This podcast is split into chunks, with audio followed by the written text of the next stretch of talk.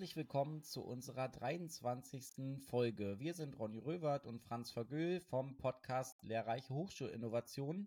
Und bei uns geht es darum, wie und warum das Neue in die Hochschullandschaft kommt, beziehungsweise manchmal eben auch nicht. Genau ein Jahr vor Veröffentlichung dieser Folge wurde ChatGPT gelauncht und daher wollen wir hier nun klären, ob und was sich in der Hochschullandschaft seitdem verändert hat. Die Veröffentlichung von ChatGPT vor einem Jahr kam zugespitzt als kollektiver Aha-Moment im Bereich KI ähm, auf uns zu.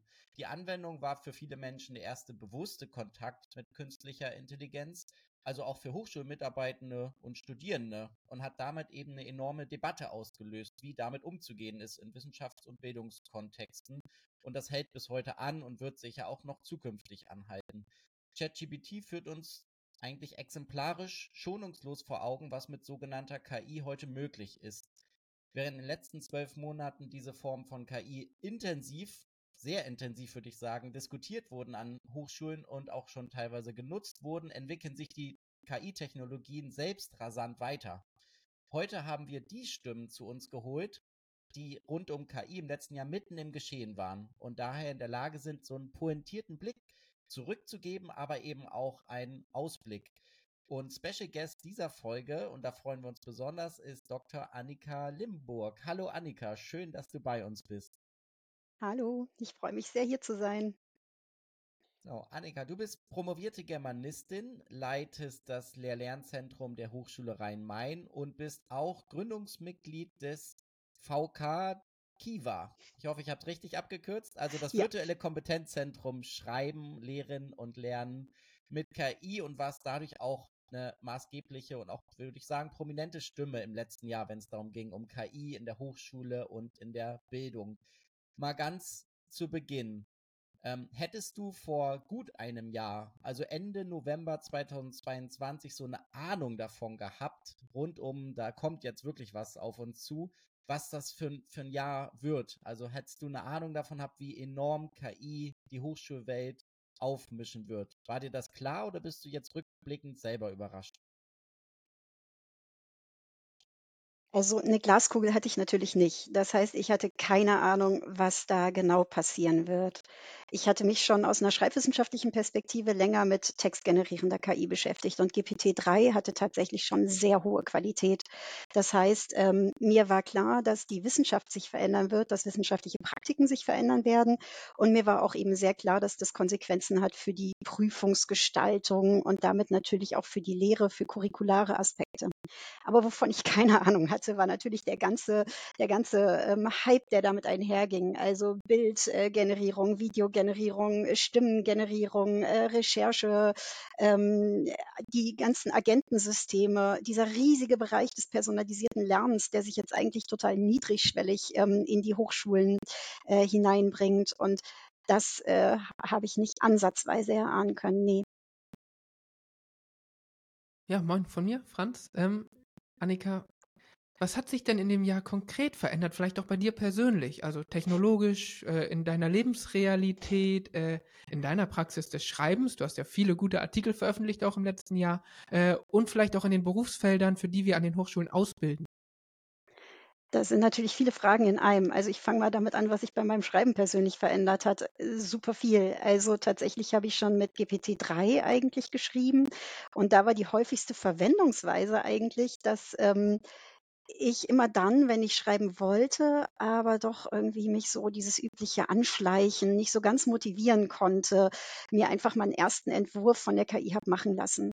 Und meistens fand ich den so schlecht, dass ich dann plötzlich motiviert war, es selber zu machen. Es klingt ein bisschen, ein bisschen absurd, aber ähm, das hat mir einfach geholfen. Diese Niedrigschwelligkeit hat mir geholfen, ins Schreiben zu finden. Seitdem GPT-4 sprechen und hören kann, hat sich tatsächlich mein Schreiben, wenn man das überhaupt noch Schreiben nennen kann, fundamental verändert. Also ich habe das Gefühl, ich habe da jetzt ein, ein Gegenüber, was mir bei meinen Denkprozessen assistiert, das auch noch notiert wie eine Sekretärin, die aber gleichzeitig mir die ganze Zeit ähm, kluge Rückfragen stellt, die aber auch nicht so klug sind, dass sie mir das Denken abnimmt. Das ist also für mich nochmal eine fundamentale Veränderung gewesen in dieser Entwicklung von äh, Ronny, wie ist es bei dir? Was hat sich bei dir verändert? Ja, das fand ich spannend, wie Annika das beschrieben hat. Bei mir ist es eigentlich ein bisschen gegenteilig von der Schreibpraxis, dass ich gerne einfach einen Entwurf mache und weiß, im Zweifel kann ich da nochmal so ein Lektorat, also im Deutschen jetzt ein Lektorat oder bei englischen äh, Texten dann auch nochmal eine Sicherstellung quasi haben, also so eine Qualitätssicherung, die ich habe. Aber jetzt nicht, dass ich, und vor einem Jahr hätte ich gedacht, ich werde dann so ein bisschen schludrig ja, dann schreibe ich ja irgendwas und so klein schreiben, alles egal, das wird schon noch korrigiert, aber ich habe schon einen hohen Anspruch, weil ich auch nicht so gerne, glaube ich, korrigiert werden will. Es muss schon nah, also ich mag das dann nicht noch viel, zu viel Korrekturen zu haben und deswegen ähm, hatte ich sogar ja, also ich, ich habe ein wohleres Gefühl, weil ich weiß, da wird nochmal drauf geguckt. Jetzt nicht bei allem und jedem, aber gerade wenn man kurz, prägnant, sauber etwas formulieren muss, ähm, weil meine größte Schwäche ist, noch mal ein zweites Mal auf einen eigenen Text zu gucken. Das, da tue ich mich schwer mit. Da habe ich einfach nur so 40 Prozent Konzentration und dann habe ich einfach durch die KI, glaube ich, nochmal komme ich an 80 vielleicht ran, dass ich mich ernster mit einem Text auseinandersetze. Kannst du das nachvollziehen, Annika, dass das das Gegenteil ist? Also in Schreiben kommen geht, nur eben die Qualitätssicherung. Vielleicht geht es auch anderen so. Also ich bin total sicher, dass es auch anderen so geht. Es gibt ja einen riesen Diskurs darum, wie KI in die Schreibprozesse hineinwirkt. Und ich glaube, das, was du ansprichst, das würde ich als ähm, Entlastungsfunktion betrachten. Das heißt, du lässt dir ähm, Schreibaufgaben, die eher auf der textuellen Oberfläche sind, abnehmen von der KI, beziehungsweise dich dabei unterstützen. Und darüber wird auch viel gesprochen. Christian Spannagel hat das mit der Distributed Cognition ja reingebracht, also dass wir sozusagen ähm, Teile unseres Denkens auslagern können hier an eine KI. Ich glaube, dass das eine wichtige Funktion ist und ich glaube auch, dass die zukünftiges Schreiben stark mit prägen wird. Ich glaube aber, dass das, was ich gesagt habe, ähm, also so ein, so ein Denkbuddy, ähm, dass das eine Funktion ist, die tatsächlich dazu führt, dass Forschung leistungsstärker wird, dass wissenschaftliche Ergebnisse besser werden. Also bei dir ist der Text nachher vielleicht straffer, vielleicht. Vielleicht hättest du es aber auch alleine genauso gut hinbekommen. Das andere ist aber, glaube ich, tatsächlich was, was noch viel weitreichendere Konsequenzen für, für ähm, Entwicklungslinien, für Innovationen in der Wissenschaft bietet. Mhm. Und wenn ich jetzt die absolute Schreibdidaktik-Profi äh, quasi hier habe, ähm, ich bin mal ein bisschen, ich habe mal Ärger bekommen, weil ich nämlich mal behauptet habe, also ich habe meine Promotion äh, quasi dieses Jahr fertig textuell fertiggestellt und hatte dann nochmal das gesamte Lektorat an, äh, an Deep L. Wright ähm, übergeben und habe dann ja Vorschläge bekommen. Und da habe ich dann behauptet, irgendwo auch in sozialen Medien, ich bin sehr dankbar, weil das neutrales Feedback ist. Wenn jetzt eine mhm. Person klassischerweise, die man nochmal bittet und dann kriegt die ganz viel Schokolade und noch eine Flasche Wein, lies mal bitte meine, meine ähm, Dissertationsentwurf durch, dann denke ich jedes Mal die Person mit, wo ich denke, ach, wie hat sie das gemeint und das Feedback und Kommasetzung bin ich doch ein Tick besser als äh, sie oder er und hier habe ich es einfach ganz neutral angenommen. Dann wurde mir aber gesagt, das ist ja nicht neutral. Also, ne, die, die Maschine und in der Mensch-Maschine-Interaktion, die ist ja nicht neutral. Jetzt bin ich aber immer, aber ich finde es halt so. Also ich, ich verstehe den Gedanken, andererseits habe ich es neutral wahrgenommen. Kannst du mir einen Hinweis geben, wie ich jetzt mit diesem, wie ich damit jetzt umgehen soll, mit diesem Feedback? Ich finde das eine total spannende Frage, mit der ich mich gerade auch ähm, intensiver beschäftigt habe, weil ich einen Blog-Eintrag darüber geschrieben haben, habe, wie sich menschliches Feedback von KI-generiertem Feedback unterscheidet. Und ähm, erstmal glaube ich, muss man, also bei DeepL Write bin ich mir gar nicht sicher, wie das ähm, funktioniert, also wie sozusagen das Sprachmodell oder die KI dahinter funktioniert, weil das ja eben nicht ähm, genauso funktioniert wie beispielsweise mhm. ChatGPT. Aber wenn wir ChatGPT oder ähnliche textgenerierende KI nutzen für solche Feedbacks, dann ist es ja nicht wirklich so, dass dass dieses Tool den Text analysiert, den wir geschrieben haben, sondern es arbeitet eben stochastisch und mit Wahrscheinlichkeiten. Das heißt also, wir, wir können gar nicht wirklich sagen, dass ein Kriterium an unseren Text angelegt wird. Trotzdem verstehe ich das total, was du sagst. Es ist eben unpersönlich. Also mein Text wird genauso gefeedbackt wie dein Text, unabhängig davon, ähm, wer ich bin, wie ich sonst schreibe und so weiter und so fort. Und ich glaube tatsächlich, dass das ein großer Vorteil von KI-Feedback ist, dass ich sozusagen in so einem geschützten Raum bin. Ich zeige mich und meine Denkfähigkeit, die sich im Text niederschlägt, damit auch nicht einem Gegenüber. Das ist für mich tatsächlich immer ein großer Moment, wenn ich die ersten Leserinnen und Leser durch Feedback habe. Ich bin dann aufgeregt. Es ist vielleicht auch ein bisschen Scham, es ist Sorge, weil ich ein, eben einen Teil meiner, meiner kognitiven Leistungsfähigkeit sozusagen dem anderen zur Disposition stelle. Und das alles habe ich bei KI nicht. Also insofern kann ich gut teilen, was du sagst. Aber ehrlich gesagt gibt es für mich immer den Punkt, wo mich interessiert, was der Mensch sagt. Und zwar ein spezieller Mensch oder ein anderer spezieller Mensch, weil ich an dessen persönlicher Meinung interessiert bin. Und das ist für mich ein ganz wichtiger Punkt. Und ich glaube, da wird ähm, KI-generiertes Feedback immer nur ein Teil sein, der vielleicht mir hilft, mich sicher zu fühlen, bevor ich es dann an die Kollegin oder den Kollegen gebe. Ja, das ist spannend. Um da auch noch drauf zu reagieren, das ist eben so, dass gerade auch im Spannungsverhältnis mit den äh, Promotionsbetreuenden, in meinem Fall, die das auch entlastet hat, weil sie wussten, sie können sich rein fachlich äh, mit dem äh, Entwurf auseinandersetzen, weil da schon mal ein, ein Lektorat erfolgt ist. Und ob das jetzt Mensch oder Maschine ist, ist denn eben wurscht. dann mussten sie sich jetzt nicht noch um, um, um quasi Formulierungssachen so, so kümmern, sondern konnten rein fachlich drauf und das wird sogar deinen Punkt bestärken. Also ich finde sogar mhm. das Feedback, das menschliche Feedback ist intensiver geworden, weil es sich nicht vermischt hat mit so, mit so sprachlichen Dingen und wenn, dann waren es sehr allgemeine Formulierungssachen, die gar nicht mehr so eine KI-Frage waren, sondern überhaupt wie pointiert oder zugespitzt und Überschriften, das kann man der eh nicht an die KI auslagern. Ähm, sehr, sehr spannend. Ich würde die Runde nochmal abschließen wollen. Franz, ich weiß, du hast auch einen speziellen Umgang äh, quasi, wo KI äh, in deiner Praxis dich unterstützt.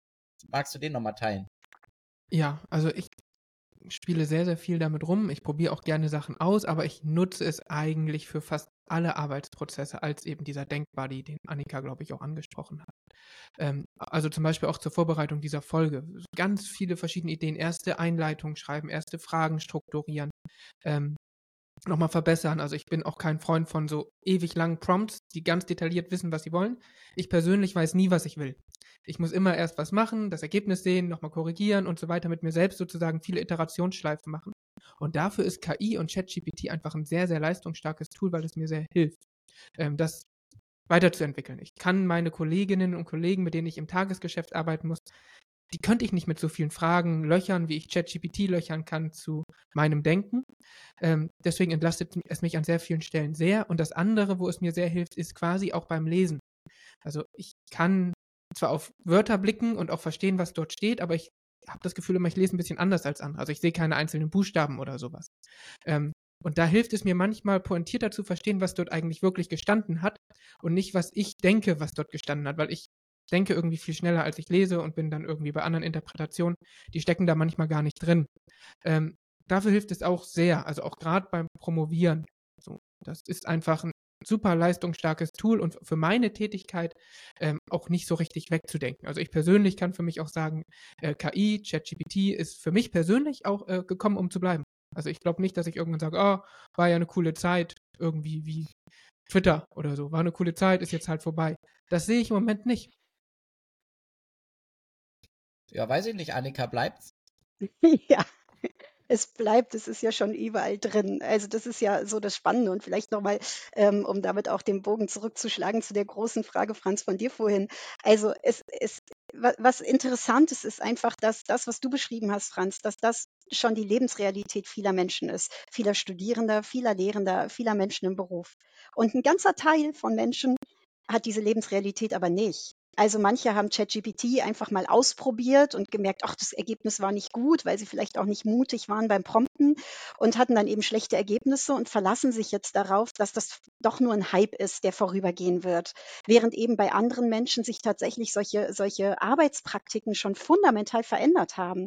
Und das finde ich nochmal einen ganz spannenden Punkt, dass wir da eigentlich also jetzt neuerdings auch ein Digital Divide in den Hochschulen haben, wo ich ihn vorher eigentlich nicht so gesehen habe.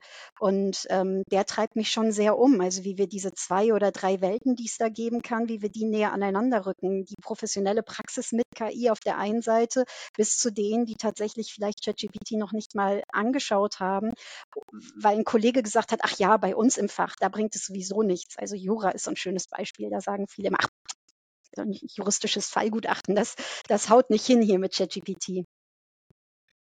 Ja, gleichzeitig finde ich es interessant, also das ist die Diskussionsebene ähm, und die Praxebene, wie die teilweise auseinanderklaffen, gerade an Hochschulen. Also ich kann von einem Beispiel äh, berichten, eine Arbeitsgruppe einer Hochschule, wie sie so häufig einberufen wurden, die sollen jetzt mal so einen Leitfaden zum Umgang mit Chat, äh, zum KI äh, quasi an der Hochschule entwickeln. Und viele haben sich und die hat gestartet irgendwie im Frühjahr, Januar, Februar und da haben sich dann viele der, mit der Praxis auseinandersetzt. Also diese Arbeitsgruppe hat geguckt, was kann KI und haben sich ChatGPT und dieses Textgenerierende angeguckt und die ganzen Diskussionen sind auf Basis dieses Standes, äh, Januar, Februar, wo man sich das mhm. angeguckt hat. Und die ganzen Entwicklungen, die dann kamen, auch äh, ChatGPT 4 und Co., hat man gar nicht mehr reingenommen, sondern man hat so einmal in die Praxis geguckt, wie läuft das? Mhm. Und jetzt müssen wir hochschulisch formulieren quasi und einen Empfehlungscharakter formulieren. Und du kennst das auch, Annika, und dann tagt man und tagt man und dann macht jemand einen Entwurf, man korrigiert und irgendwann hat man dann den, den Leitfaden verabschiedet aber mit dem Praxiswissen von, glaube ich, vom, vom halben ähm, Jahr. Und ich glaube, das wird uns noch häufiger passieren, dass die Praxis gar nicht immer die, die, das Handeln in, informiert, also das hochschulisch, auch das strategische Handeln. Nimmst du das auch so wahr? Ja, ich habe das Gefühl, ähm, dass es an Hochschulen und eigentlich überall, wo solche Transformationsprozesse passieren, fast nie möglich ist, vor der Welle zu sein. Aber in diesem Thema ist es quasi unmöglich. Also ich äh, habe das Gefühl, wir haben so hochdynamische Entwicklungen, dass wir manchmal ja gar nicht mal nicht mal ansatzweise antizipieren können, was morgen der Fall ist. Und das ist ein Riesenproblem, weil die Prozesse, wie sie bislang an Hochschulen sind, die Strategieprozesse, die Entwicklungsprozesse, die auf Partizipation aus sind, auf äh, Gremienbeteiligung und so weiter und so fort, die haben in aller Regel halt einen Vorlauf von einem Dreivierteljahr bis zu zwei Jahren und ähm, können damit so gar nicht mehr funktionieren. Das heißt, das, was eigentlich auch für die Bildung schon so lange gefordert wird, agiles Mindset und sowas, das, das ist nicht mehr Luxus oder eine schöne Forderung, sondern wir müssen jetzt schauen, wie wir das in die Praxis bekommen, wie wir das ins Handeln bekommen. Und wie? Keine Ahnung. Also das ist für mich auch ein großes Fragezeichen. Aber ähm, wahrscheinlich eben mit dem großen Risiko, dass wir keinen Konsens oder Kompromiss mehr abbilden können mit unseren Lösungen, sondern beispielsweise Arbeitsgruppenergebnisse teilen und zur Verfügung stellen können. Und ich glaube, dazu ist aber auch noch ein ganz wichtiger Punkt, dass wir ähm, viel offener auch mit Bad Practices umgehen müssen. Also es geht darum, dass wir jetzt einfach nicht mehr die Zeit haben, dass jeder immer von neuem alles ausprobieren kann, dass wir alles sorgfältig recherchieren können. Und deswegen ähm, glaube ich, ist, ähm, ist es einfach wichtig, dass man als Community agiert, dass man kollaborativ agiert und dass man eben vor allem auch darüber spricht, was schwierig ist, was problematisch ist. Okay, du hast erwähnt, äh, vor der Welle zu sein und das gelingt Hochschulen generell nicht immer so, wie man sich das wünscht, wie es auch ähm, gewinnbringend wäre, äh, um, um guten Umgang mit Beispielen wie neuen Technologien wie KI zu haben. Gibt aber ein paar Ausnahmen und ich würde jetzt einfach mal in den Raum stellen, dass ähm, mit der arbeitest du ja auch viel Professorin Dr. Doris Wessels dazugehört. Äh, vielleicht alle, die natürlich Audio basiert zuhören, äh, Annika nickt. ähm, sie ist Professorin für Wirtschaftsinformatik, äh, vor allen Dingen mit den Schwerpunkten Projektmanagement und Natural Language Processing an der FH Kiel und ich fand es immer eindrucksvoll im Laufe des Jahres, wie prominent äh, sie sich dazu auch geäußert hat und vor allen Dingen auch immer auch wieder über soziale Medien Impulse auch aus den USA, was da quasi bei den großen Tech-Giganten diskutiert wurde, immer reingebracht hat. Also nicht immer nur so ein bisschen den Stand wieder neu auf also neu gekaut und vorbereitet für uns, für die Diskussion hat, sondern auch ganz frische Impulse reingebracht hat. Äh, und sie hat ja auch das virtuelle Kompetenzzentrum Schreiben und Lehren, Schreiben, Lehren und Lernen mit KI mit gegründet äh, mit Annika und äh, dankenswerterweise haben wir auch ihren Rück- und Ausblick zum Thema ein Jahr KI dabei und wir hören am besten mal direkt rein.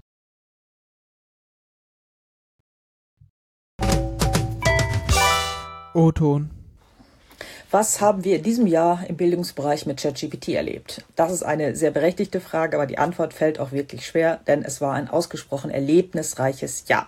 Nach der Veröffentlichung am 30.11. letzten Jahres war die Aufregung groß und ähm, auch äh, war auch sehr emotional.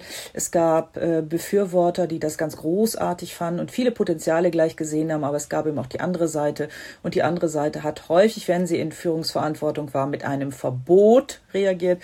Das heißt, wir haben Hochschulen gehabt, wir haben Schulen gehabt, wo der Einsatz dieser Technologie verboten wurde. Das hat man natürlich nicht lange aufrechterhalten können, aber ähm, die Diskussion war natürlich dann schon sehr, ja, sehr stark aufgeheizt. Das, was wir dann erlebt haben, so nach und nach, war der, das Kennenlernen dieser Technologie. ChatGPT hat sich in diesem Jahr aber auch als Tool, als System sehr rasant weiterentwickelt. Wir haben auch andere Chatbots erlebt. Wir haben gemerkt, dass es ein Multimilliardenmarkt ist, wo die Tech-Giganten der Welt auch um ihre Marktanteile intensiv kämpfen.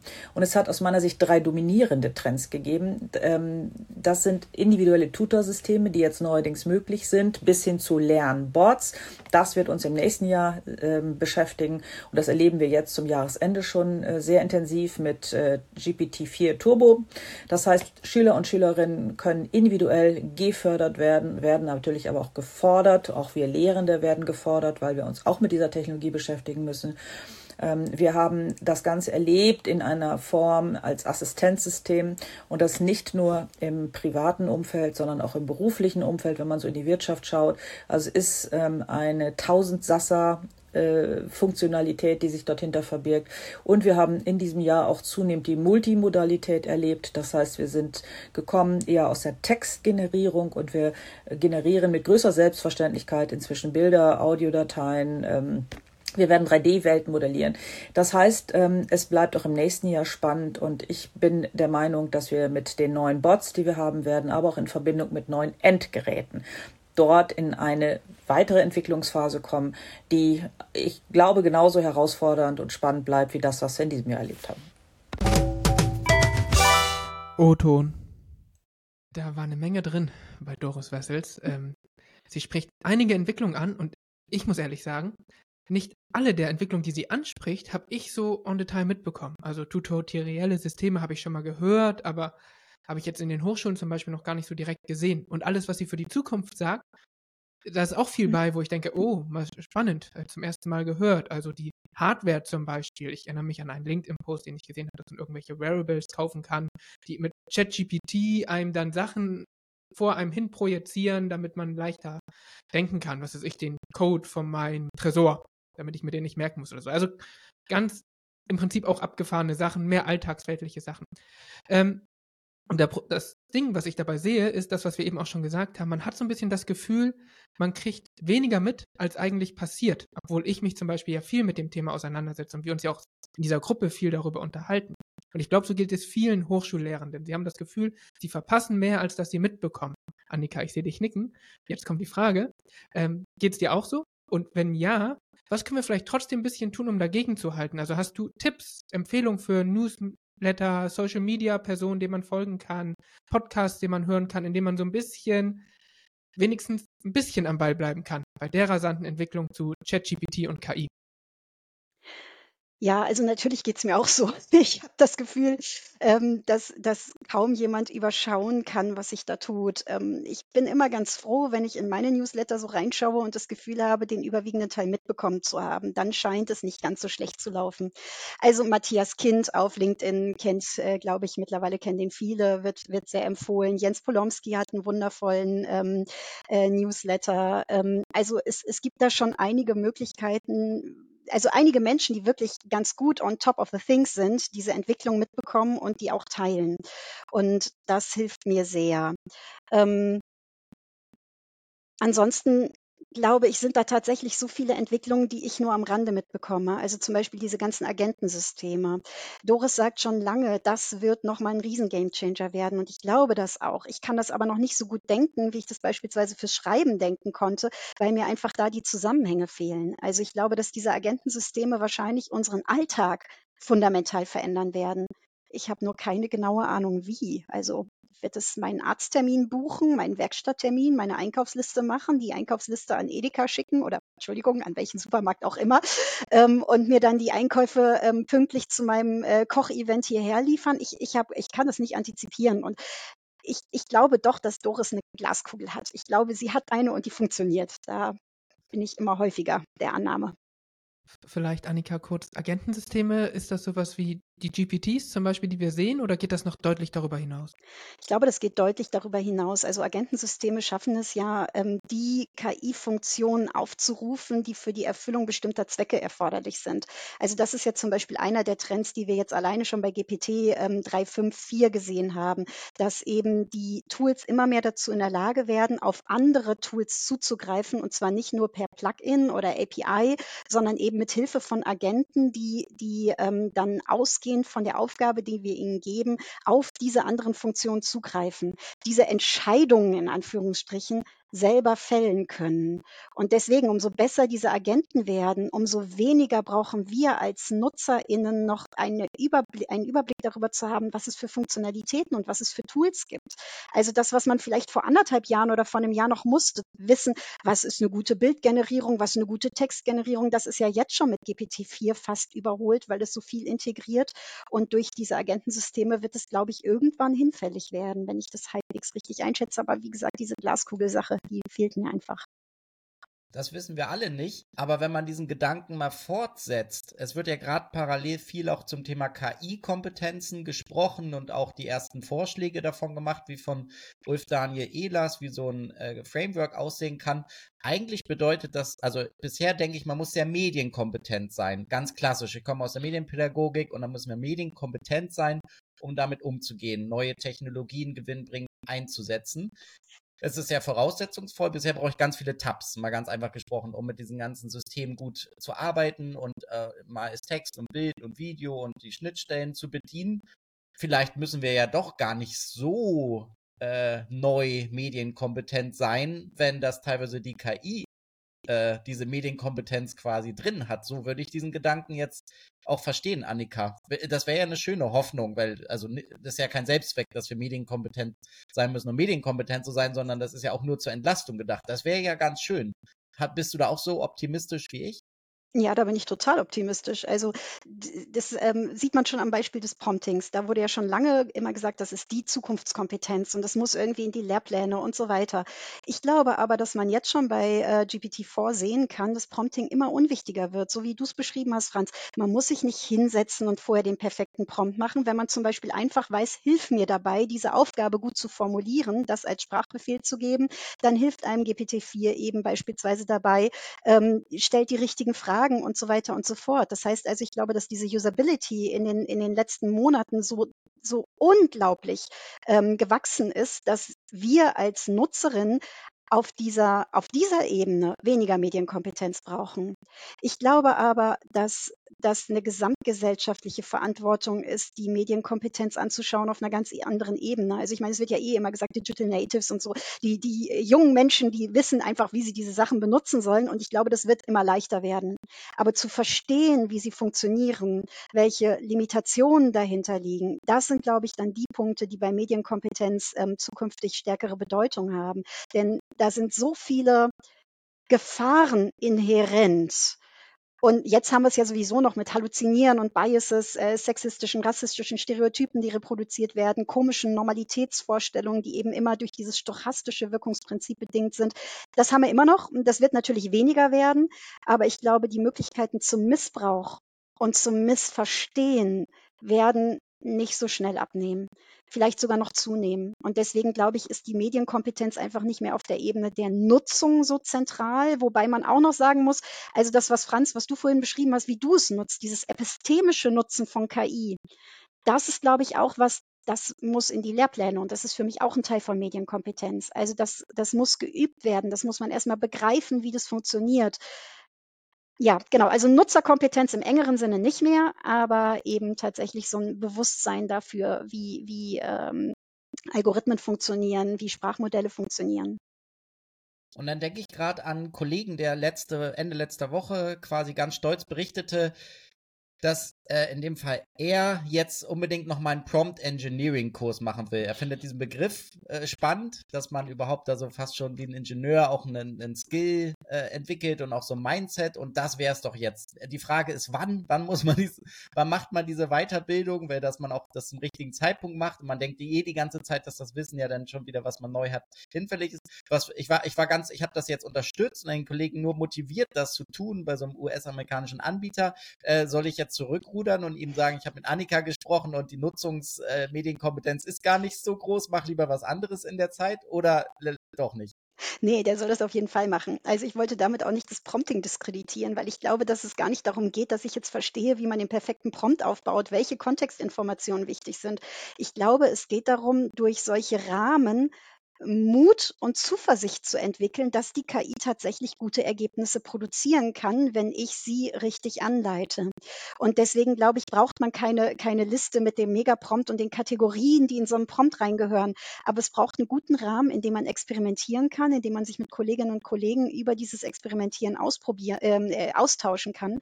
Und dafür ist, glaube ich, so eine Fortbildung total super. Also wir hatten ja auch das Prompt-Labor vom KI Campus und Hochschulforum Digitalisierung. Das ist natürlich ein großartiges Format, weil das vielleicht für viele auch so ein Kick-off ist, tiefer in diese Thematik reinzugehen und vielleicht auch mal zu vergleichen, ah, der hat es mit dem Sprachmodell gemacht, du hast es mit dem Sprachmodell gemacht, was kommt denn dabei raus? Und ich glaube, dieses Experimentelle, dieses Hands-on brauchen wir und dafür kann so eine Fortbildung natürlich ein super Rahmen sein. Okay, also gar nicht die heilige Liste der perfekten Prompts zu haben. Das heißt, du bist auch ein bisschen, bist du ein bisschen genervt, so wie ich manchmal, dass du immer diese super Tipps bekommst, irgendwie bei äh, wo auch immer, Twitter oder LinkedIn, das sind die zehn Prompts, die deinen Arbeitsalltag äh, hundertmal produktiver machen. Bist du davon genervt oder lachst du drüber oder äh, nutzt du die direkt?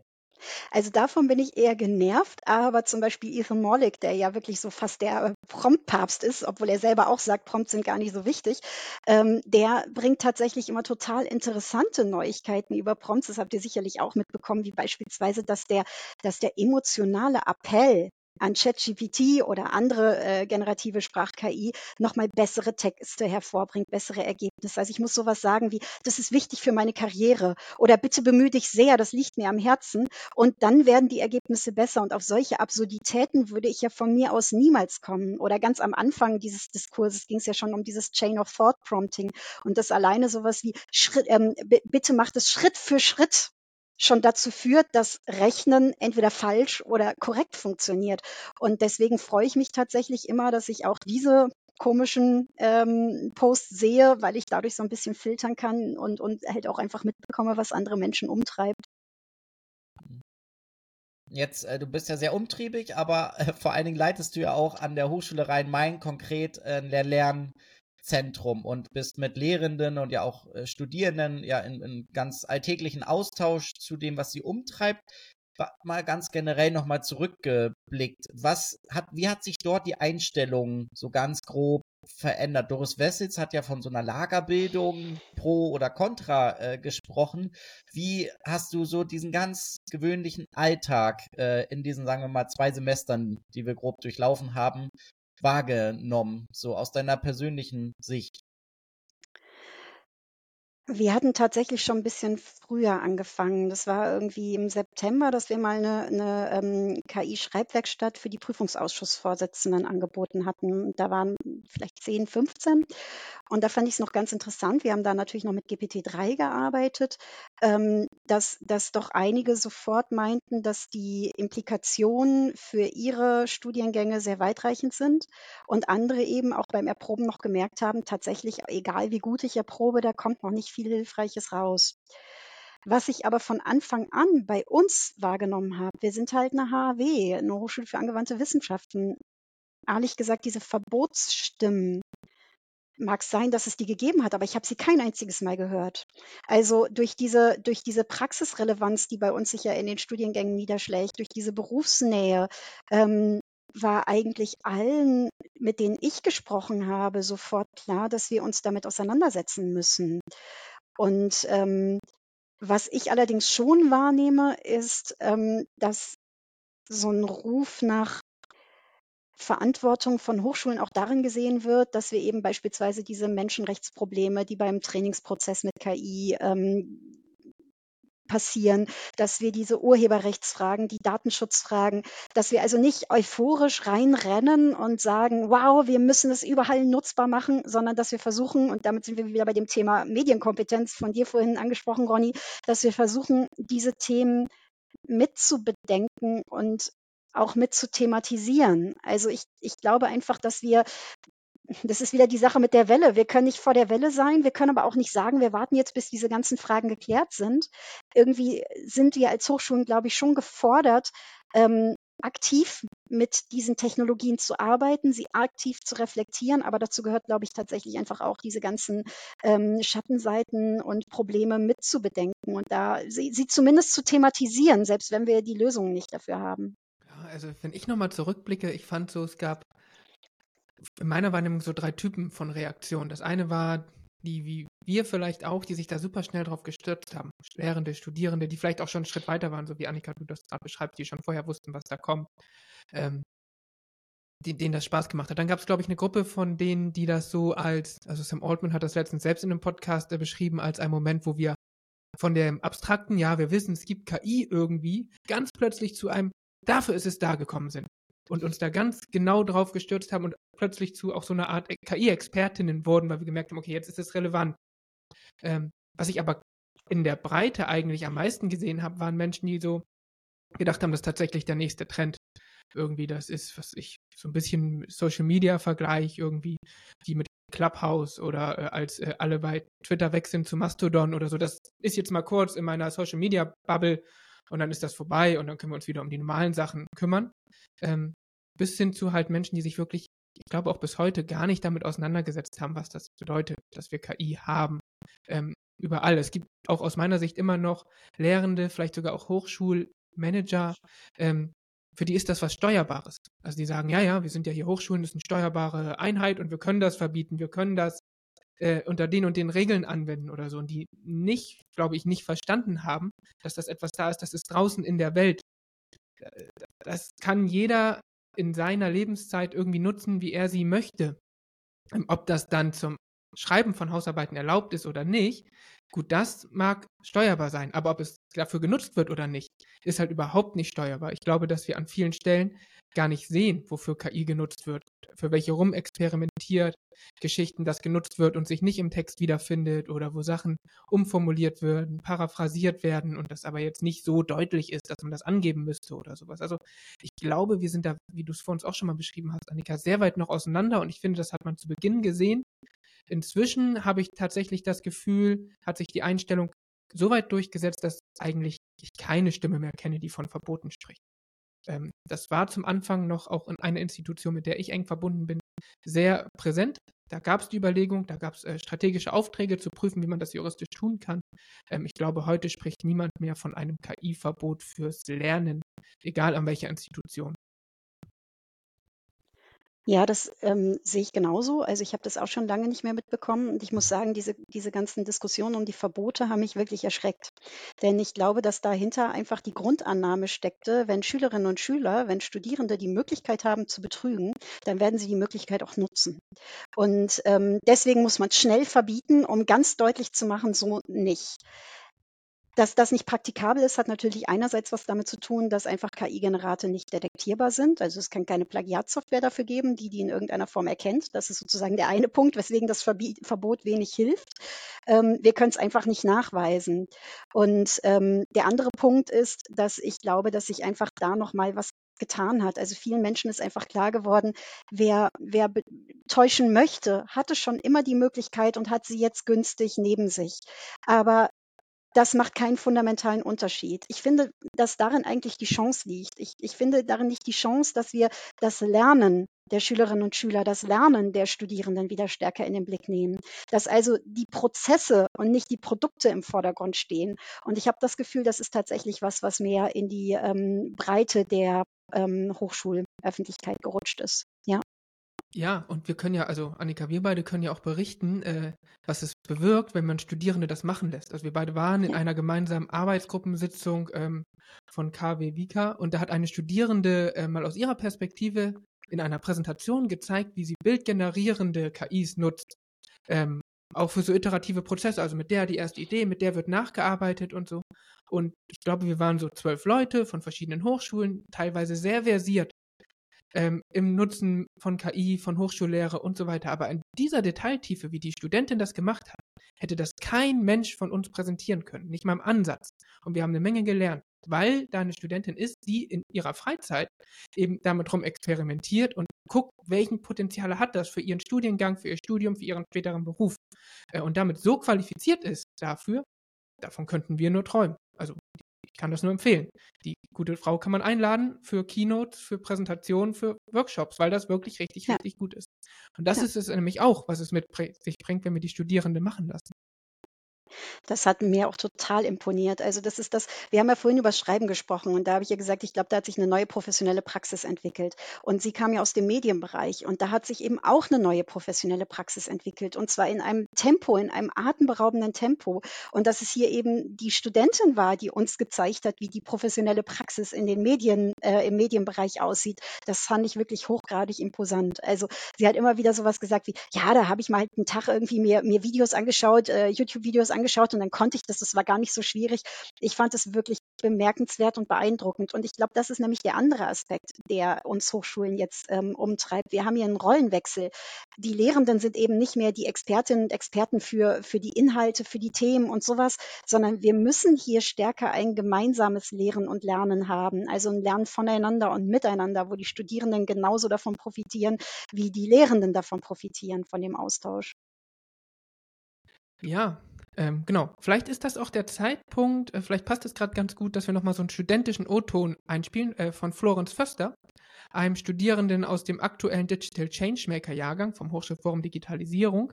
Äh, er ist selber Student an der RWTH Aachen und er teilt seine Einsichten darüber, wie KI das Studium erleichtert und den Schreibprozess, gehen wir also wieder dahin zurück, äh, beschleunigt.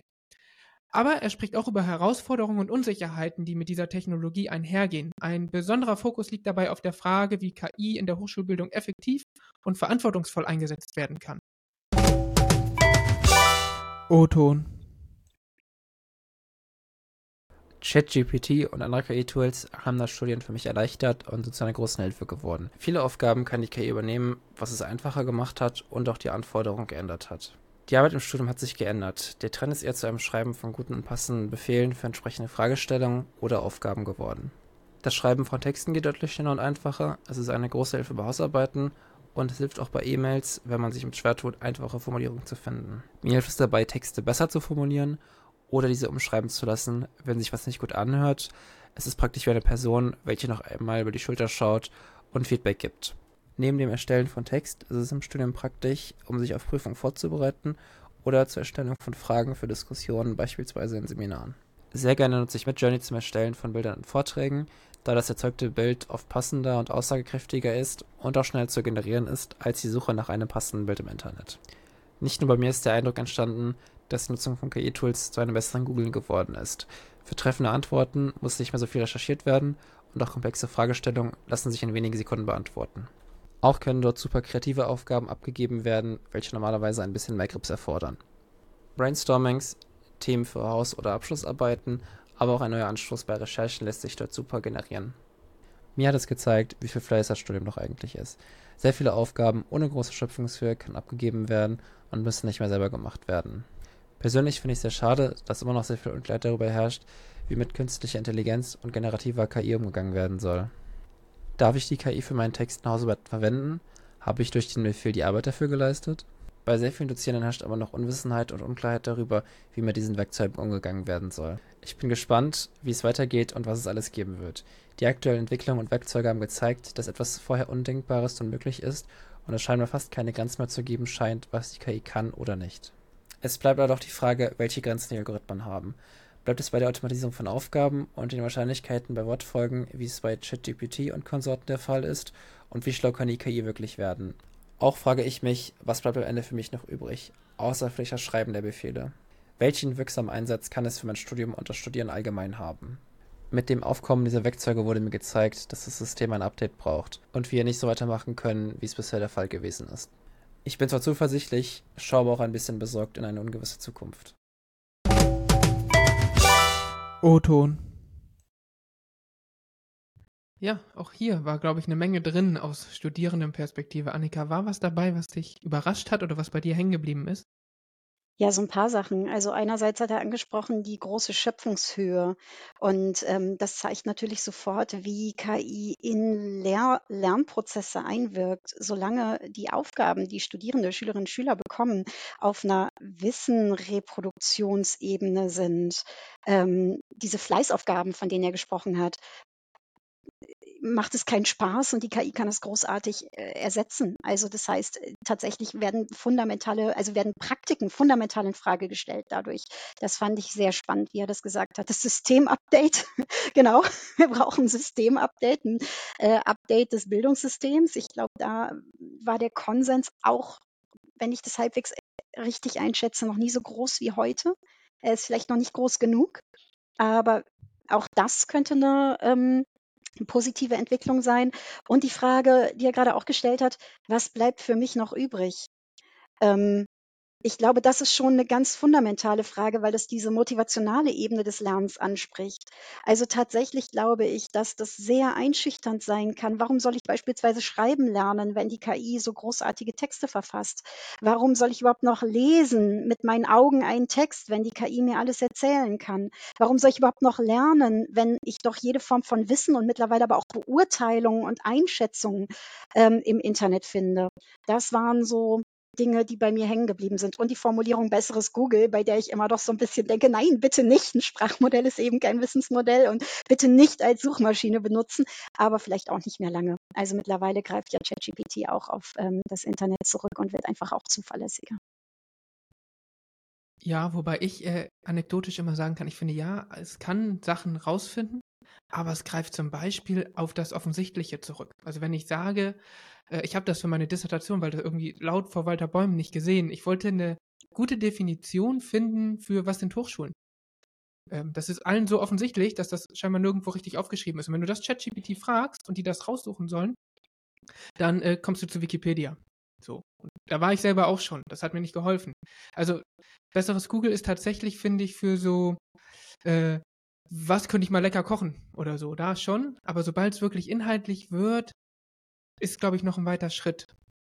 Ähm, Annika, vielleicht nochmal zugespitzt. Ähm, Lorenz hat ja hier viele Sachen auch angesprochen. Wir beide sind ja auch viel im Austausch, weil du sowohl bei dir an der Hochschule als auch in der AG des Netzwerkes VK Kiva ähm, Studierende einbindest in die Transformation zu, wie können wir KI kompetenter werden als System, als Hochschule. Nicht so sehr einzelne Lehrende, sondern als Hochschule. Ähm, und das betrifft ja viele der Aspekte, die Florenz auch angesprochen hat. Also vielleicht nochmal konkret an dich als jemanden, die das macht. Ähm, welche Erfahrungen machst du dabei, wenn man die Studierenden mit einbindet und was können wir tun, um Studierende in diesem Transformationsprozess nicht zu vergessen? Also nicht über Studierende zu sprechen im Sinne von, oh, die brauchen das, die brauchen das, sondern wie können wir sie konkret einbinden? Na, dafür bist du ja der Experte und ohne deine Beratung wäre ich da, glaube ich, auch nicht so weit. Ähm, ich habe das Gefühl, dass das Thema genauso wie bei Lehrenden eigentlich auch bei Studierenden sehr auf Interesse und ähm, Neugierde stößt und so ein bisschen, wie wir es gerade bei Florenz gehört haben, auch auf Leidensdruck. Also die Rolle des die Rolle als Studentin, als Student ist irgendwie zur Disposition gestellt, genauso wie sie natürlich als Lehrender oder Lehrende irgendwie zur Disposition gestellt wird. Und das ist tatsächlich was, was ich, was ich die ganze Zeit beobachte. Ich habe mal zusammengezählt, ich glaube, ich war bei über 40 Bildungsinstitutionen im vergangenen Jahr, habe entweder beraten oder Workshops oder Seminare oder Vorträge gegeben. Und ähm, ich merke, dass so eine Offenheit und so ein, eine große Motivation da ist, was zu diesem Thema mitzubekommen. Und das gerade bei Studierenden, denn es betrifft sie ja fundamental. Und ich glaube, ganz am Anfang, ähm, als es noch diese Verbotskultur gab, hat es Studierende auch ähm, erschüttert und ähm, direkt getroffen. Und ich glaube, dass daraus auch noch eine große Verunsicherung resultiert, die ja gerade auch angesprochen wurde. Also was darf ich, was darf ich nicht? Ähm, darf ich es dafür nutzen, darf ich es dafür nicht nutzen? Und ich glaube, dass das ein super Thema ist, um Studierende stärker mit einzubeziehen, weil sie einfach selber so, so viele Fragen haben, so neugierig sind und gleichzeitig auch die weitreichenden Implikationen für ihr eigenes Handeln, glaube ich, sehr genau überschauen können. Wenn wir mal so versuchen, bisschen einen Blick in die Zukunft zu äh, wagen, dann wäre meine Frage, ob wir eventuell noch viel stärkere Trends erleben werden. Also, dass das vielleicht nur ein Vorbote von den ganzen technologischen Entwicklungen ist, wie jetzt mit Text und noch gar nicht so stark multimodal arbeiten und das kommt noch. Das heißt, die Verunsicherung bei Studierenden vielleicht sogar erst noch steigen wird. Bisher mache ich einfach so ChatGPT im Browser auf, kann dann mich einloggen und ein bisschen was eingeben. Es ist noch nicht so fundamental, aber irgendwann später wird das gefordert. Dann heißt es eine Abschlussarbeit. Das ist völlig selbstverständlich, dass du es machen solltest und du solltest auch schon reflektieren und die Quellen und in alles musst du mitdenken. Kommt das, äh, sage ich mal, das Herausforderndste, liegt das noch vor uns vielleicht sogar? Oder mache ich jetzt ein zu großes ähm, habe ich zu große Erwartungen an die Technologien? Puh, also das ist ja wieder eine Glaskugelfrage, ne? Und ähm, tatsächlich finde ich die sehr, sehr schwierig. Ich glaube, selbst wenn sich nicht mehr fundamental was verändern würde an neuen Technologien, sondern wir einfach so eine evolutionäre Weiterentwicklung hätten, wie ähm, man kann nicht sagen wie im letzten Jahr, weil wir da auch disruptive Entwicklungen hatten. Aber wenn einfach die Sprachmodelle zuverlässiger werden, noch bessere Texte, wenn einfach nur das wäre, nur das, dann würde ich sagen, sind wir jetzt immer noch gerade an der, kratzen wir an der Oberfläche des Potenzials, was diese ganzen äh, Technologien schon jetzt für unser Handeln als Menschen, als Gesellschaft mit sich bringen. Das heißt, das, das ist nur ein diffuses Gefühl. Aber gerade das, was wir auch besprochen haben, ne, entlastet die KI oder inspiriert die KI oder ist sie eine Denkhilfe? Da sind wir so am Anfang. Wir verstehen ja noch gar nicht, was das mit unserem Denken macht und wir verstehen auch noch nicht, was wir damit alles tun können. Und dann jetzt alleine, wenn wir auf die letzten paar Wochen gucken, diese Entwicklung mit den GPTs, also GPTs, dass wir jetzt quasi unsere, ähm, und unsere tutoriellen Systeme allesamt selber machen können, ohne Programmierkenntnisse. Das ist für mich wiederum so ein disruptives Element. Also sie funktionieren ja noch nicht so gut. Franz, das hattest du ja auch mal zeigen können.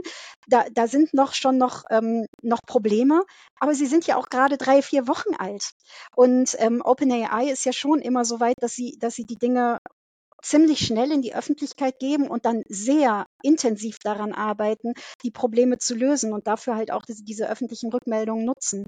Und ich glaube, das alleine kann ich nicht durchschauen. Wenn also tatsächlich zusätzlich zu diesen, zu diesen ähm, multimodalen Funktionen, die ChatGPT mit sich bringt, jetzt auch noch Content eingespeist werden kann, der dann zuverlässig abgerufen werden kann. Wenn also tatsächlich ich personalisiertes Lernen auf einem extrem hohen Niveau ähm, in meiner Zeit, in meinem Tempo, in meiner Sprache gestalten kann. Ich kann es gar nicht ermessen, was das bedeutet. Wirklich, ich, ich kann, habe nicht die blasseste Fantasie. Und dann wird es dazu kommen, davon bin ich fast überzeugt, dass ähm, KI zunehmend auch forscht, Daten erhebt, Daten auswertet und so weiter. Da sind die ersten Ansätze ja auch schon da. Ähm, auch das wird nochmal fundamentale Fragen aufwerfen nach guter wissenschaftlicher Praxis, der Bedeutung von Transparenz in Forschungsprozessen, der Rolle des Forschers oder der Forscherin. Ich glaube, diese Fragen sind schon im Raum, aber sie sind bislang noch nicht mal ansatzweise angeschaut worden, geschweige denn beantwortet worden.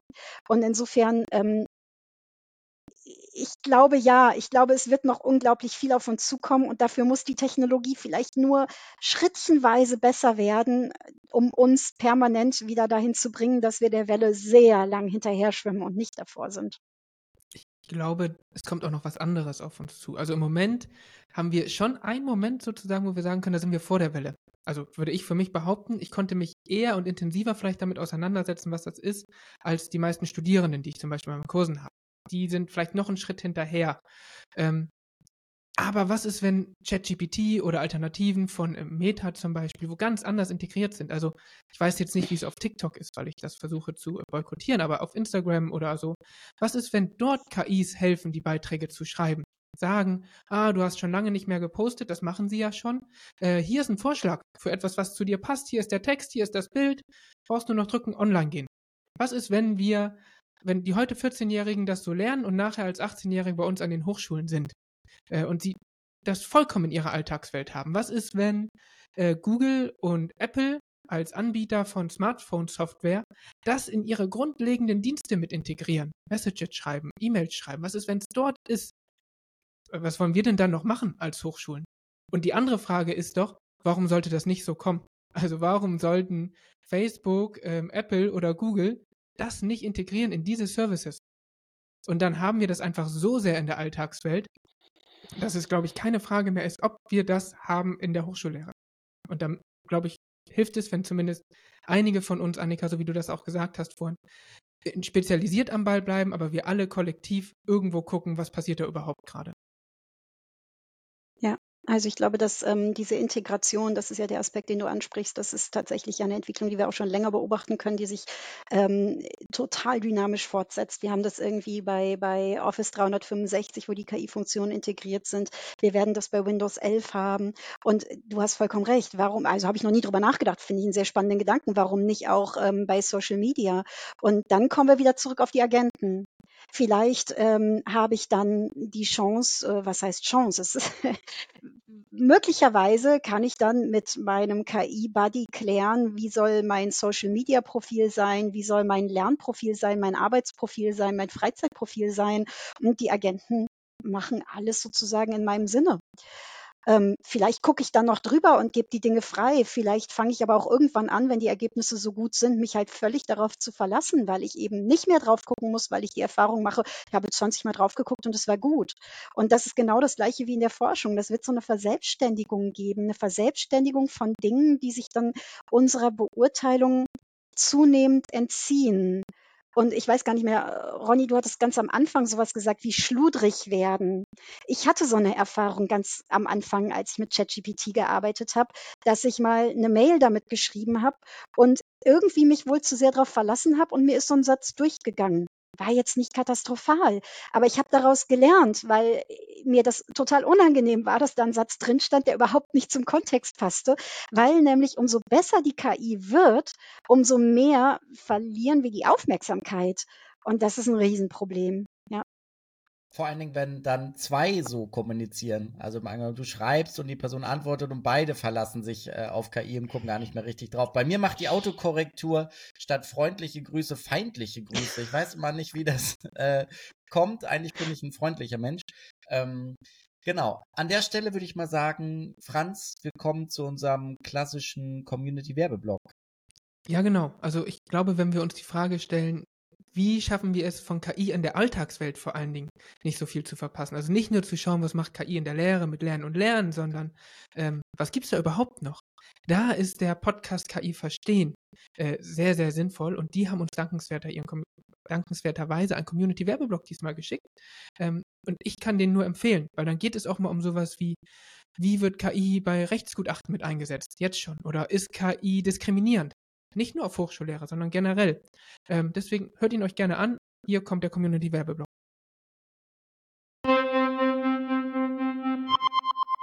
Community-Werbeblock. Hi, ich bin Gregor Schmalzried. Ich bin Marie Kill. Und ich bin Fritz Espenlaub. Moment, ich glaube, irgendwas stimmt heute nicht mit Fritz. Der klingt irgendwie anders. Kannst du das nochmal sagen? Okay, warte kurz, Moment. Ich bin Fritz Espenlaub. Okay, sorry.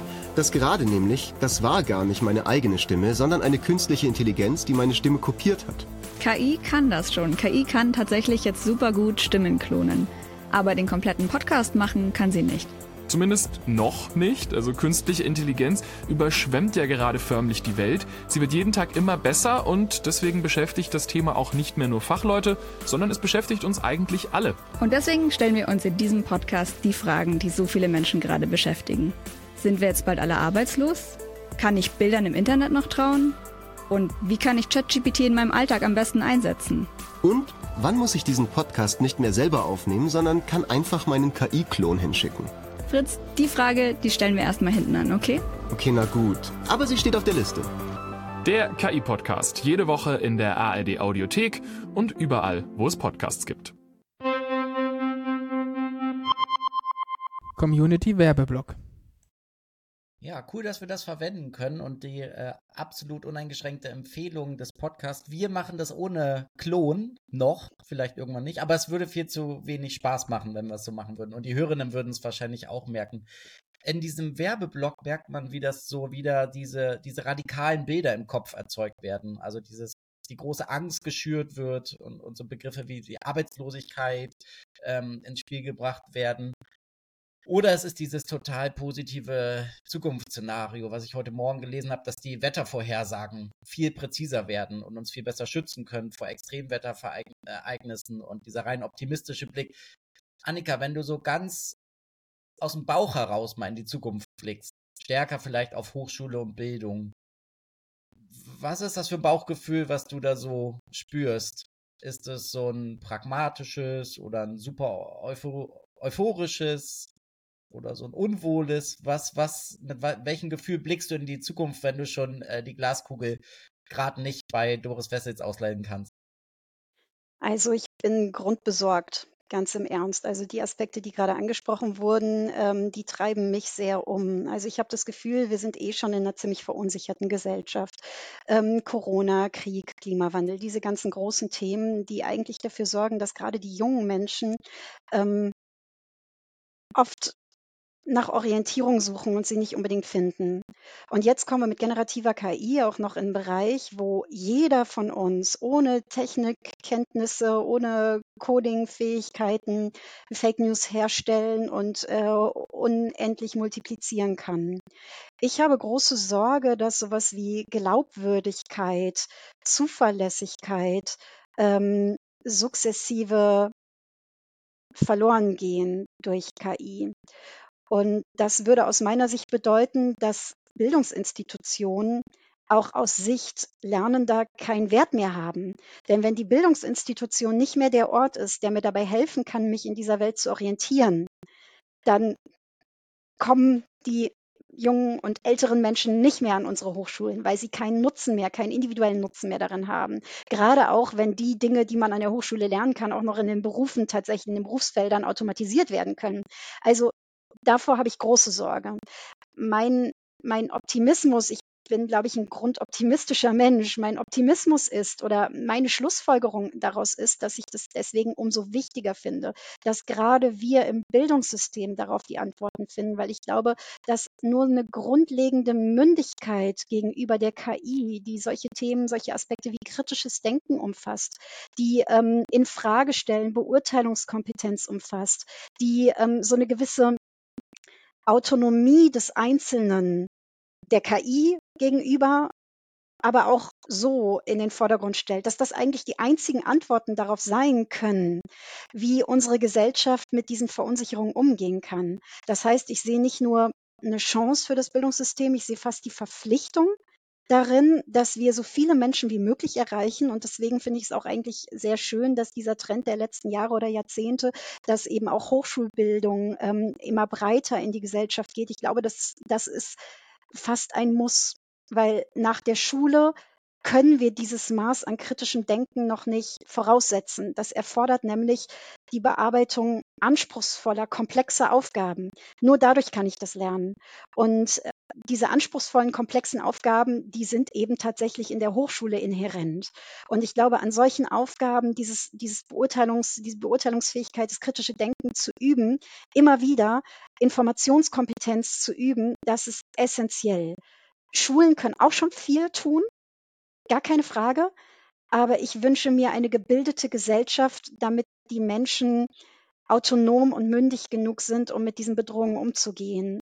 Das ist sozusagen der Schluss, den ich für mich daraus gezogen habe. Und das, das Wort Disruption bedeutet ja einfach, wir können nicht wissen, was kommt. Und es kann in alle Richtungen gehen. Es kann utopische Szenarien, es kann dystopische Szenarien geben. Und die größte Gefahr ist wahrscheinlich, dass beides parallel existiert.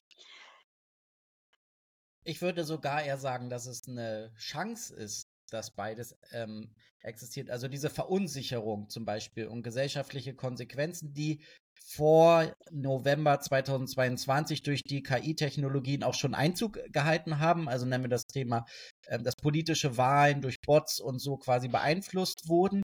Muss ich bei mir selber gestehen, habe ich nicht ganz technologisch verstanden. Also ich hatte irgendwie den Eindruck, dass da irgendwie so Hacker und dann machen die da irgendwie so große Kampagnen, aber ich dachte, das ist menschengestrickter.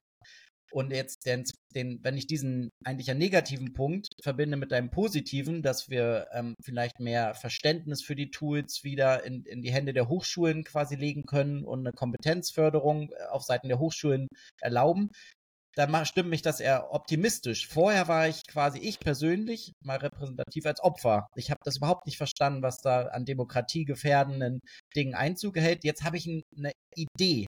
Ich kann es selber bedienen. Äh, ich, ich kann, ich kann, ich weiß, wo ich mich weiterbilden kann. Ich kann mit den Tools ein bisschen umgehen und dadurch bin ich vielleicht aber auch andere weniger gefährdet oder mehr, ähm, selbstwirksam, wenn es um diese Technologien geht und um die gesellschaftlichen Herausforderungen, die damit passieren. Also für mich geht das so Hand in Hand und stimmt mich eher optimistisch da, so dass wir einen kleinen Einblick in diese Maschinenräume haben, diese Technologien, die da vorhin schon lange durchdrungen haben. Also Alexa gibt es ja schon etliche Jahre und so. Und wir hatten irgendwie so eine vage Idee, wie das funktioniert. Und jetzt habe ich eine etwas informiertere Idee. Also das stimmt mich sehr optimistisch eigentlich. Das Bin ich zu optimistisch? Ich finde das toll, würde ich gerne teilen. Ähm, ich, ich habe das Gefühl, ähm, also mir geht es übrigens bei dem Beispiel, was du gewählt hast, genauso. Irgendwann, erst letzten Sommer, fiel es mir wie Schuppen von den Augen, wie das wohl damals funktioniert hatte mit dieser Wahlmanipulation. Also ich habe es auch äh, überhaupt nicht ähm, durchdrungen. Das heißt, uns geht so ein bisschen so eine gesellschaftliche Naivität verloren. Und was passiert dann?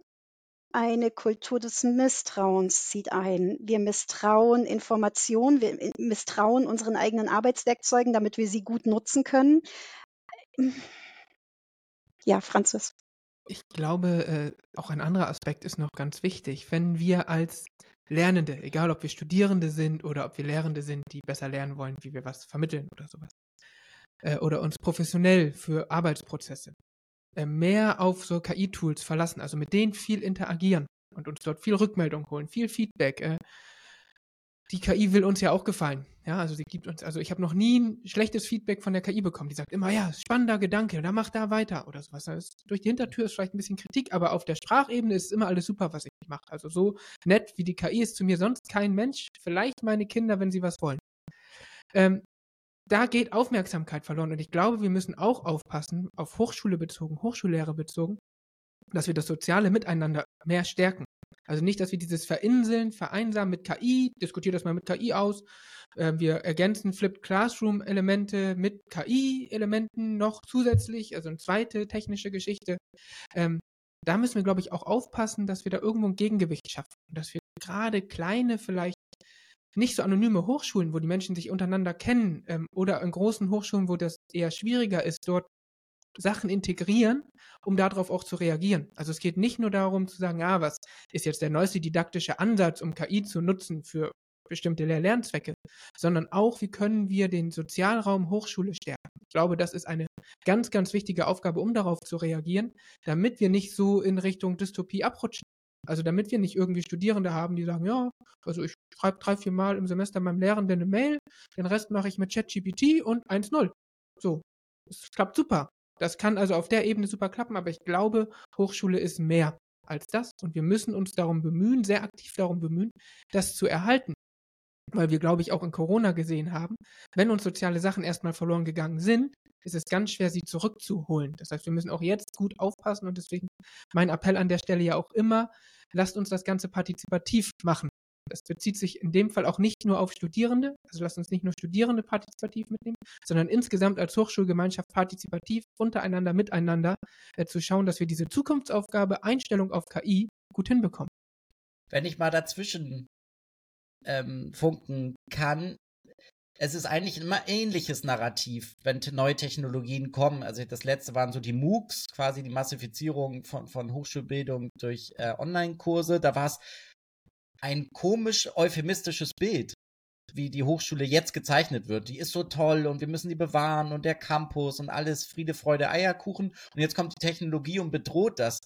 Ich, ich würde es aktuell ins Gegenteil wenden und sagen, dass wir in diesen Aufgaben nur sehr bedingt bisher und auch in der Vergangenheit äh, quasi äh, nachgekommen sind und vielleicht eher diese Entlastungsfunktion uns da ermöglicht, wieder mehr zu einem Campus des sozialen Miteinanders zu kommen. Wenn ich mir zum Beispiel nur angucke, nur ein konkretes Beispiel Anerkennungsprozesse. Das sind sehr überschaubar komplexe Prozesse. Da werden ja häufig Texte abgeglichen zwischen einer äh, quasi Leistung, die anerkannt werden soll und dem, was an der Heimathochschule ist. Und dann gibt es klar geregelte Lissabon-Konvention. Das ist ja eine bewältigbare Aufgabe. Wenn diese Aufgabe wegfällt und wir einfach eine KI Vorschlag äh, machen lassen und viel mehr ins Gespräch dazu kommen. Was möchtest du denn lernen? Wie möchtest du dich weiterentwickeln und Co.